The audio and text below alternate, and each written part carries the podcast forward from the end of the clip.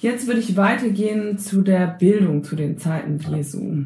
Sie haben vergangenes Jahr auch einen Aufsatz unter dem Titel War Jesus Analphabet verfasst. Woher kommt denn die Annahme, dass Jesus Analphabet gewesen sein könnte? Sind hier vor allem zwei Argumente, die vorgebracht werden. Einmal ein geringer Alphabetisierungsgrad in der Antike. Das allerdings ist eine generalisierende Aussage, die nicht einzelne Regionen oder auch Kulturen berücksichtigt. Vor allem aber sagt das statistische Argument nichts über die Fähigkeiten eines Einzelnen aus. Die zweite Begründung ist, dass Jesus im Markus-Evangelium ein Tekton genannt wird. Das übersetzt man meist mit Zimmermann, aber dieses griechische Wort hat ein weiteres Bedeutungsspektrum. Es kann einen einfachen Handwerker meinen, aber auch einen Baumeister. Dabei war es in der damaligen Zeit so, dass auch viele Handwerker zumindest über eine rudimentäre Schreibausbildung verfügten. Das heißt, Sie würden nicht sagen, dass Jesus eher der unteren Bildungsschicht angehörte. Hier ist es ganz entscheidend, dass Jesus zu einer frommen jüdischen Familie gehörte. In der damaligen Zeit war es im griechisch-römischen Bereich tatsächlich so, dass Bildung eher ein Oberschichtphänomen gewesen ist. Das war im Judentum anders. Mhm. Und zwar deswegen, äh, weil das Judentum nun konzentriert ist auf die Torah, ihre Kenntnis und ihre Auslegung. Jesus hat in einer frommen Familie gelebt, in der aufgrund der Verwandtschaftsverhältnisse priesterliche und davidische Traditionen lebendig waren. Dazu wurden auch messianische Hoffnungen gepflegt. Für alles aber war die Kenntnis der heiligen Schriften Israels unentbehrlich. Also musste man lesen können. Und Lesen wurde in der Antike immer zusammen mit Schreiben gelehrt. Das heißt, auf den Punkt gebracht ist es davon auszugehen, dass Jesus schreiben und lesen konnte. Auf dem familiären Hintergrund ist das überaus wahrscheinlich und die Evangelien belegen es ausdrücklich. Da würde mich natürlich interessieren, wo belegen die Evangelien das? Wenn Jesus seinen Kontrahenten immer wieder die Frage gestellt hat, habt ihr nicht in den Heiligen Schriften gelesen, so setzte das voraus, dass er es selbst konnte. Und in der Erzählung über die Begegnung mit der Ehebrecherin, die gesteinigt werden sollte, wird ausdrücklich gesagt, dass Jesus geschrieben hat. Mhm. Und gibt es auch archäologische Funde, die in diese Richtung weisen? Ja, es gibt Funde, die belegen, dass unter frommen Juden Lese- und Schreibkenntnisse weiter verbreitet waren. So ist zum Beispiel auffällig, dass Alphabetübungen gerade in Qumran und auf den Festungen Masada und Herodion gefunden wurden. Die Essener von Qumran, das wissen wir auch aus ihren Schriften, unterhielten einen gut organisierten Schulbetrieb für Kinder und auch Erwachsene. Auf Masada und Herodion haben Zeloten, die nicht nur politische Aufständische, sondern auch toratreue Juden waren, Synagogen eingerichtet und auf der Festung Masada wahrscheinlich sogar eine Schule. Sie haben es ja schon kurz erläutert, aber nochmal, welche Rolle spielt denn das Elternhaus und die familiäre Situation für die Bildung von Jesus? Wie gesagt, in seiner Familie stand die Torah und vor allem auch standen die messianischen Propheten im Mittelpunkt. Schon in der Familie hat Jesus wichtige Teile des Alten Testaments auswendig gelernt. Vielleicht wurde er auch schon von seinem Pflegevater Josef im Lesen und Schreiben unterrichtet, aber es gab in der Synagoge von Nazareth auch einen Synagogendiener. Und wir wissen aus der rabbinischen Rechtssammlung der Mishnah, dass er als Elementarlehrer eingesetzt wurde, der in der Synagoge Kindern lesen und schreiben lehrte. Im Schabbatgottesdienst der Synagoge wurden die heiligen Schriften in einer Weise vorgelesen, dass man sich ihren Inhalt einprägen konnte. Und über die Woche standen die Schriftrollen für ein intensiveres Studium zur Verfügung. Jetzt würde mich an der Stelle trotzdem noch interessieren, bei Ihrer These, dass die Synagoge eben nicht nur für gottesdienstliche Zwecke Verwendung fand, sondern auch für Bildungszwecke. Welche Belege genau gibt es dafür? Können Sie auch noch mal mehr vielleicht zu den archäologischen Funden und Inschriften und solchen Dingen sagen? Also zum einen ist die Synagoge als Lehrort auch schon den damaligen nichtjüdischen Zeitgenossen aufgefallen. Die antiken Religionen waren ja fast alle auf das Opfer konzentriert. Das Judentum machte hier eine Ausnahme, denn Opfern konnte man ja nur im Jerusalemer Tempel. Philo von Alexandrien, ein Zeitgenosse der Apostel, konnte die Synagogen Lehrhäuser und den Schabbatgottesdienst ein Philosophieren nennen. Und in der Tat erschien den Zeitgenossen das Judentum eher als eine Philosophie denn eine Religion. Denn im Zentrum des Schabbatgottesdienstes stand ja die Lesung und die Auslegung heiliger Schriften, also ein vergleichsweise intellektuelles Unternehmen. Und wie muss man sich dann den Unterricht zu der damaligen Zeit vorstellen? Also wie gesagt, schon alleine das äh, Verlesen und das Auslegen der heiligen Schriften war ein Stück Erziehung in dieser grundlegenden Überlieferung. Aber dann gab es neben dem Gottesdienst auch noch Diskussionen, mhm. die sich entweder direkt im Gottesdienstraum vollzogen oder aber, und damit kommen wir zur Archäologie, in einem angegliederten Schulraum. Bei vielen Synagogen aus der frühen Zeit sind nämlich Nebenräume angebaut, Mhm. Und in diesen Nebenräumen sind an allen Wänden Bänke. Und das ist typisch für Schulen. Darauf saß man, hatte die Schriftrollen auf den Knien, hat gelernt und diskutiert. Mhm. Wie genau muss man sich diese Diskussionen vorstellen? Nun, Voraussetzung für diese Diskussionen war, dass die daran teilgenommen haben, schon wesentliche Texte des Alten Testamentes wie die Engländer sagen, by heart, also auswendig konnten. Denn man musste ja immer mit der Heiligen Schrift argumentieren. Natürlich, um äh, zu kontrollieren, ob es sich auch äh, wirklich so verhielt, hat man dann bei Diskussionen in den Schulräumen auch in den Heiligen Schriften nachgeschlagen, ob das Zitat stimmt oder ob es andere noch äh, unterstützende Stellen gibt. Mhm. Jetzt würde ich weiter eben zu diesem Jesus als Lehrer kommen. Jesus ist ja zweifellos eine der einflussreichsten Personen, die je gelebt haben. Und er hat bereits in der Bibel, aber auch in der Geschichte eine Vielzahl an Bezeichnungen erhalten. Warum ist Ihnen gerade die Beschreibung Jesus als Lehrer so wichtig?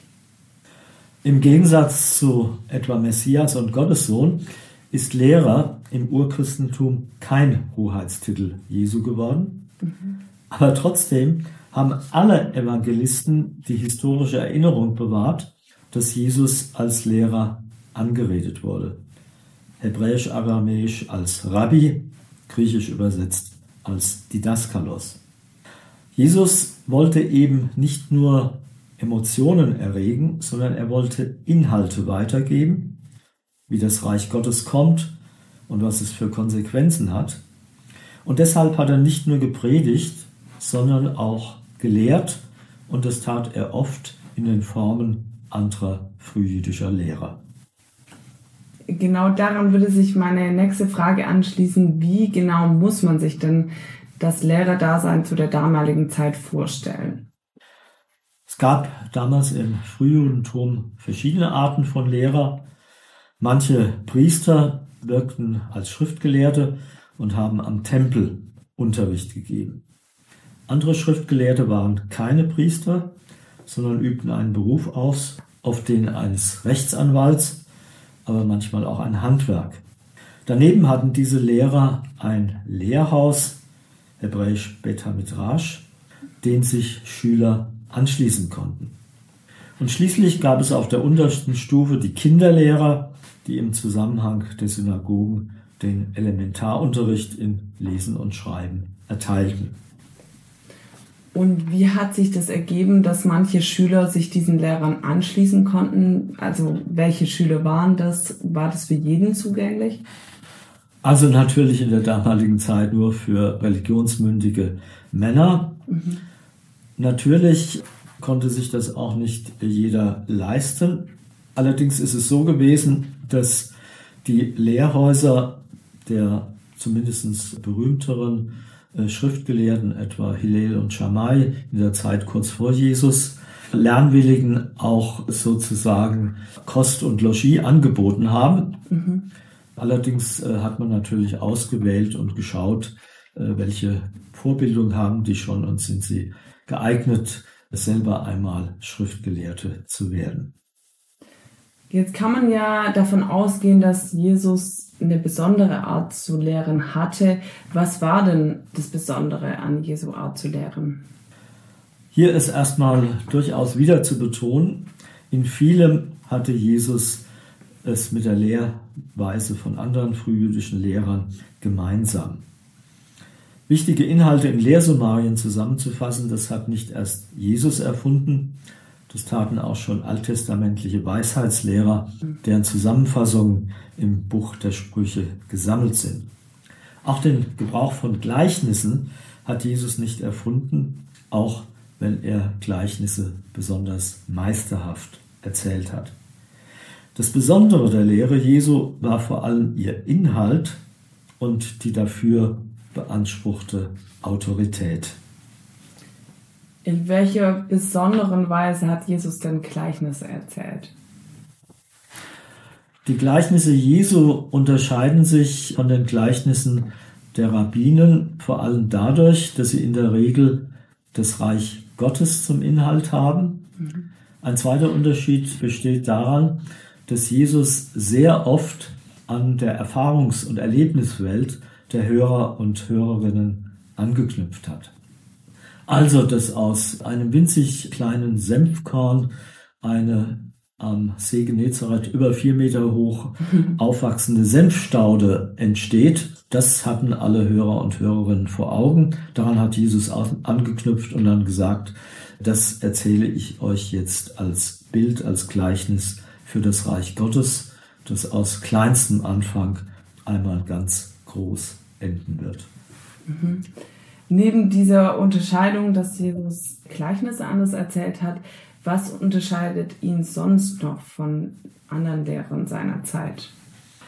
Ein frühjüdischer Lehrer musste die Gültigkeit seiner Aussagen immer mit dem Hinweis auf die heiligen Schriften begründen. Jesus aber hat sehr oft direkte Autorität für sich in Anspruch genommen. So heißt es etwa in dem Matthäusevangelium, ihr habt gehört, dass zu den Alten gesagt ist, ich aber sage euch. Das ist schon seinen damaligen Hörern aufgefallen. Mhm. Er lehrte nicht wie die Schriftgelehrten, sondern wie einer, der Vollmacht hat. Das heißt, als einer, der direkt von Gott bevollmächtigt wurde. Mindestens also als Prophet mhm. oder sogar als Messias. Welche Sprachen hat Jesus denn gesprochen und welche Rolle spielt das für sein Lehrerdasein? In den Evangelien sind uns ja sogar einige aramäische und hebräische Worte wiedergegeben, die Jesus benutzt hat.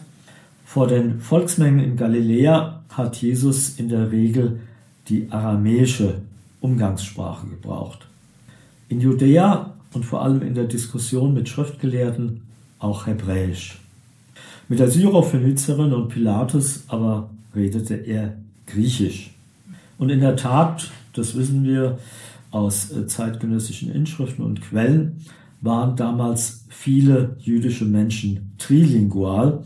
Das heißt, sie beherrschten mehr oder weniger gut die drei Sprachen Hebräisch, Aramäisch und Griechisch. Eine ähnliche Erfahrung kann man bis heute in Jerusalem machen. Wenn man Taxi fährt, dann redet man mit dem Fahrer Englisch. Telefonieren tut er mit seinem Chef auf Ivrit, also Neuhebräisch, aber er selbst ist Araber. Okay. Wir haben gerade schon über die Gleichnisse gesprochen. Welche Erzähltechniken hat denn Jesus angewandt, damit die Jünger und eben die Zuhörer und Zuhörerinnen sich seine Inhalte besser merken konnten? Bei den Techniken, die Jesus angewandt hat, um seine wichtigsten Aussprüche besonders einprägsam zu machen, hier muss man zwischen den Lehrsummarien und den Gleichnissen unterscheiden. Die Lehrsummarien sind meist kurz und im Parallelismus membrorum gehalten. Das ist die semitische Weise, etwas in eine gebundene und damit einprägsame Form zu bringen. Im Deutschen würde man etwas reimen. Die Gleichnisse sind meist länger. Sie bestehen oft aus mehreren Strophen, in denen sich jeweils zwei Zeilen entsprechen, ohne direkt parallel zu sein. Die Gleichnisse sind aber vor allem durch ihre einprägsamen Bilder und ihre spannende Erzählung, die sie meist enthalten, gut für das Gedächtnis einzuprägen und zu behalten. Hm. Jetzt gibt es ja aber auch sehr lange Lehrüberlieferungen, wie zum Beispiel die Bergpredigt. Wie kann man da davon ausgehen, dass sich all das gemerkt werden konnte, was Jesus da gesagt hat? Nun, wenn man hier an dieser Stelle das Matthäus und das Lukas-Evangelium vergleicht, dann sieht man, dass eine ganze Reihe von Worten Jesu, die bei Matthäus in der Bergpredigt stehen, bei Lukas an ganz anderer Stelle vorkommen. Das lässt sich erklären. Die Bergpredigt ist keine Rede, die Jesus an einem Stück gehalten hat, sondern hier hat der Evangelist Matthäus, wahrscheinlich aber auch schon die Überlieferung vor ihm, Worte Jesu nach Themen zusammengestellt, mhm. Worte, die Jesus äh, zu verschiedenen Gelegenheiten gesagt hat. Sie haben es vorher schon mal angesprochen, Jesus war nicht nur Lehrer, sondern er wird auch als Messias und als Prophet bezeichnet. Was war denn Jesu Anspruch? Wie schon gesagt, aber zumindest aufmerksame und in der Schrift geschulte Hörer konnten auch einen verhüllten messianischen Anspruch heraushören. Gegenüber dem engsten Jüngerkreis hat Jesus dann das Messias-Geheimnis aufgehoben. Und er hat ihnen genauer erklärt, welche Art von Messias er sein wollte. Nicht der gewaltsame politische Befreier, sondern der stellvertretend leidende Gottesknecht von Jesaja 53, den Gott als Menschensohn von Daniel 7 am Schluss ins Recht setzen würde. Können Sie kurz erläutern, was sich hinter dem Messias-Geheimnis verbirgt? Über den Messias gab es im Frühjudentum sehr unterschiedliche Ansichten. Das heißt, wenn Jesus das Wort Messias für sich erst einmal öffentlich gebraucht hätte, dann hätte jeder und jede seine Überzeugung, was denn der Messias sei, hineinlesen können. Das heißt, Jesus hat zuerst einmal in seiner Verkündigung gezeigt, wie das Reich Gottes kommt, was es beinhaltet, was es von Menschen erwartet. Er hat sich selber in den Hintergrund gestellt, am Anfang vor allem seine Botschaft in den Vordergrund. Im Jüngerkreis hat er dann das Messias-Geheimnis, wie gesagt, aufgehoben und im Prozess sowohl vor dem jüdischen Hohen Rat wie vor Pilatus hat er sich dann öffentlich zu seinem messianischen Anspruch bekannt. Aber nachdem er durch sein Handeln und durch seine Verkündigung gezeigt hatte, welche Art von Messias er sein wollte. Sie haben schon öfters den Jüngerkreis Jesu angesprochen. Wie lässt sich denn das Verhältnis von Jesus zu seinen Jüngern beschreiben? Was hat er von ihnen gefordert? Man muss zwischen den Jüngern, genauer übersetzt den Schülern Jesu, und einem weiteren Kreis von Anhängern unterscheiden. Die Jünger hat Jesus persönlich berufen, um ihn bei seiner Verkündigung zu unterstützen.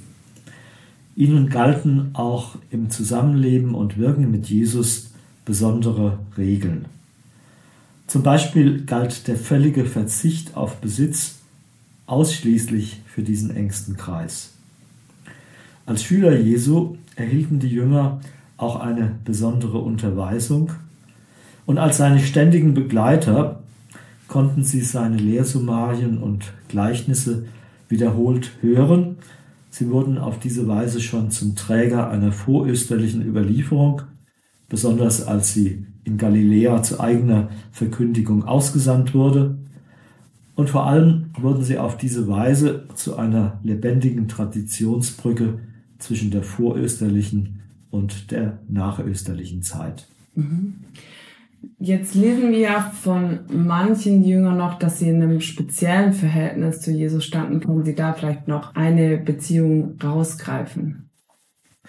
Es wird gelegentlich erzählt, dass Jesus drei Jünger ausgewählt hat, um ihn zu begleiten. Einmal zum Beispiel bei einer Totenauferweckung, mhm. zum anderen auf dem Berg der Verklärung. Im Hintergrund steht das alttestamentliche Zeugenrecht. Danach soll eine Sache auf dem Zeugnis von mindestens zwei oder dreien bestehen. Jesus hat das bei besonders wichtigen Ereignissen so gemacht.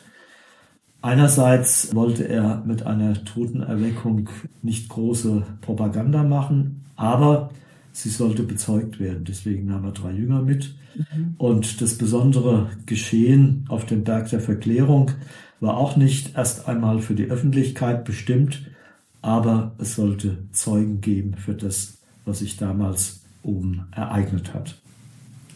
Jetzt haben Sie ja vorher gemeint, die Jünger ähm, garantieren eben den Überlieferungsprozess vorösterlich und nachösterlich, bilden sie eine Brücke. Wie haben Sie sich alles merken können, was Jesus gesagt hat? Natürlich hat Jesus viel mehr gesagt, als in den Evangelien steht, aber die Jünger konnten und mussten sich auch nicht alles merken. Entscheidend war, dass sie die öfter wiederholten Lehrsummarien und Gleichnisse sich eingeprägt haben, in denen Jesus seine Lehre konzentriert hat. Und nach Ostern war man auch nicht auf die Erinnerungen eines einzigen Jüngers angewiesen. Es ist interessant, dass Lukas die Liste der zwölf Jünger nicht nur im Evangelium bietet, sondern dass er sie gleich am Beginn der Apostelgeschichte noch einmal wiederholt. Und das war volle Absicht. Er wollte damit zeigen, diese zwölf bilden diese lebendige Traditionsbrücke zwischen der Zeit von Jesus und der Zeit nach Ostern.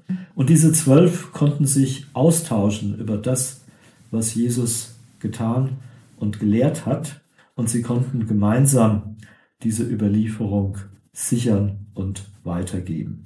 Diese Schulüberlieferung ist in unsere kanonischen Evangelien eingegangen. Es besteht also eine ununterbrochene Kontinuität zwischen Jesus über seine Schüler, über die Augen- und Ohrenzeugen bis hinein in die Evangelien.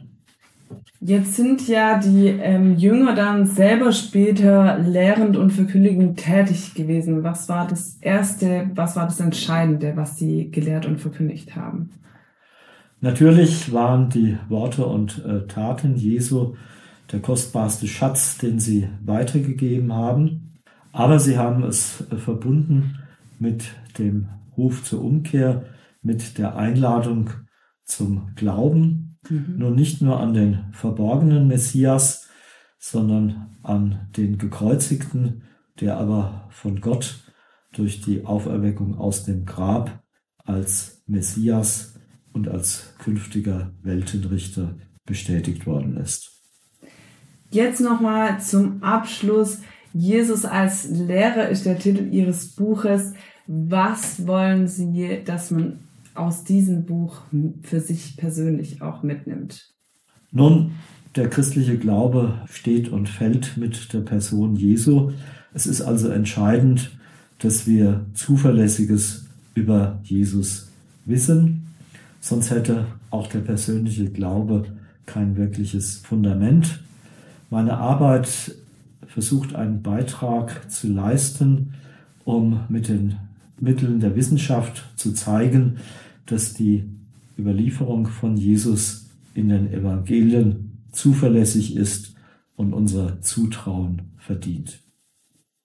Jetzt möchte ich mich ganz herzlich bedanken für das Interview und für alle Hörerinnen und Hörer hoffe ich, dass es viele neue wichtige Impulse gab, die Sie für sich mitnehmen können. Gerne können Sie uns per E-Mail Ihre Fragen und Anmerkungen zu diesem Interview schicken. Merci.